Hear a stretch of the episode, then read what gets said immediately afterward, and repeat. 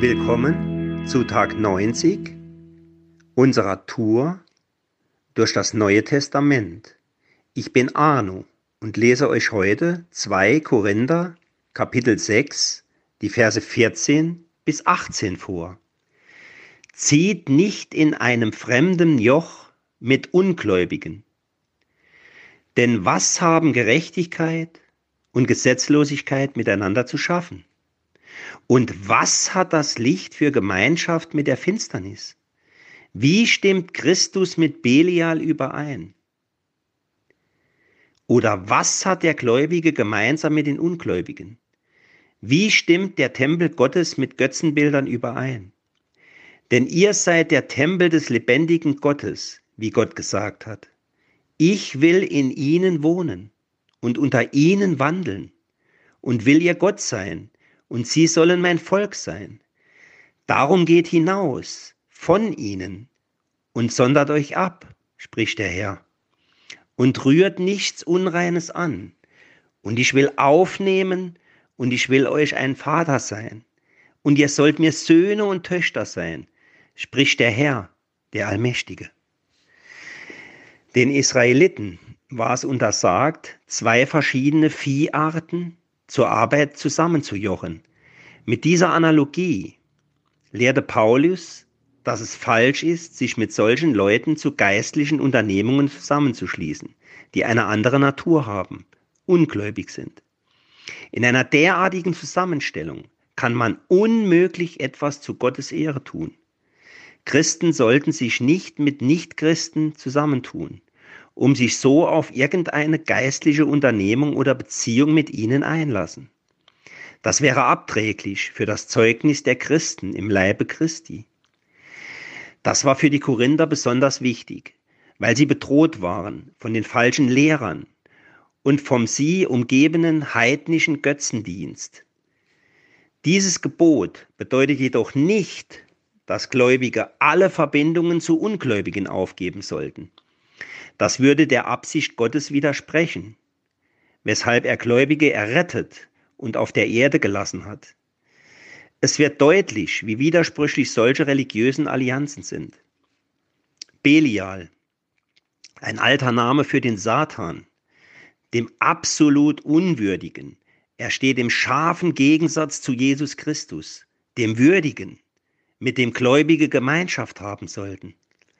Der Tempel Gottes die wahre Christenheit und Götzen, abgöttische, dämonische, falsche Religionen sind untereinander völlig unvereinbar.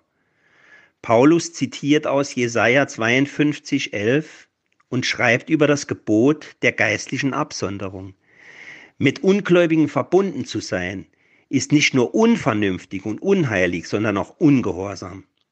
Wenn Gläubige gerettet werden, müssen sie sich von allen Formen falscher Religion trennen und mit allen sündigen Gewohnheiten und götzesdienerischen Verhaltensmuster klar brechen und absondern. Ein Gebot für Gläubige, damit sie so sind, wie Christus war.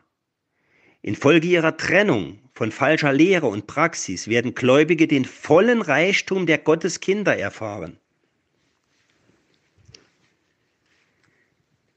Noch ein ermutiger Gedanke von mir. In Jesaja 64, Vers 1 heißt es: Ach, dass du den Himmel zerrissest und herabführest.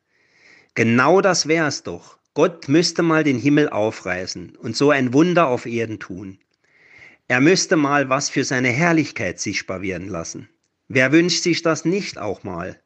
Wenn ich bei Kranken bin, dann bete ich um Heilung, weil ich weiß, dass Gott das einfach kann. Ich habe es am eigenen Leibe schon erlebt. 2011 hob ich im Filmhaus mit einem Kollegen einen sehr schweren Schrank die Treppe hoch. Der Kollege ließ ihn auf der Treppe los. Ich konnte unten nicht ausweichen, versuchte ihn zu halten. Es krachte in meinem Brustkorb. Doppelter Bandscheibenvorfall mit innerem Riss im Spinalkanal. 2012 waren alle medizinischen Möglichkeiten ausgeschöpft. Ich stand unter höllischen Schmerzen und vor einer OP. Dann stand Stefan Panda eines Tages in meinem Büro.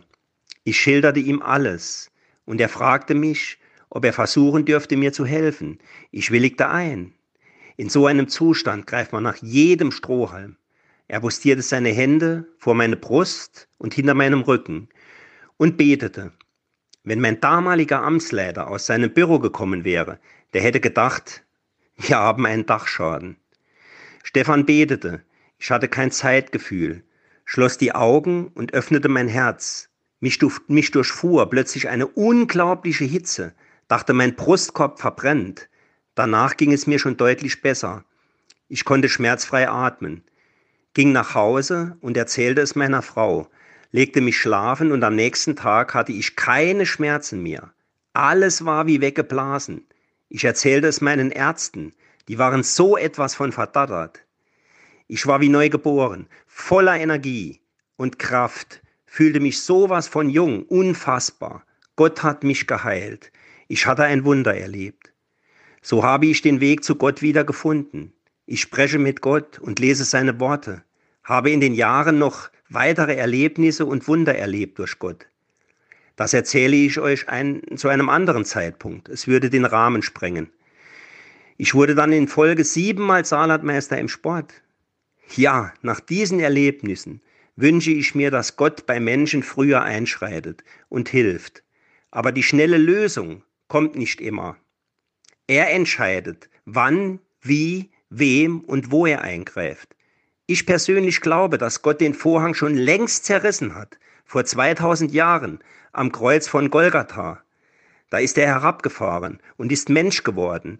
Da hat er den Himmel und Erde auf den Kopf gestellt. Auch für Jesus gab es keine schnelle Lösung und keine Abkürzung, wie sehr er es sich auch gewünscht hat.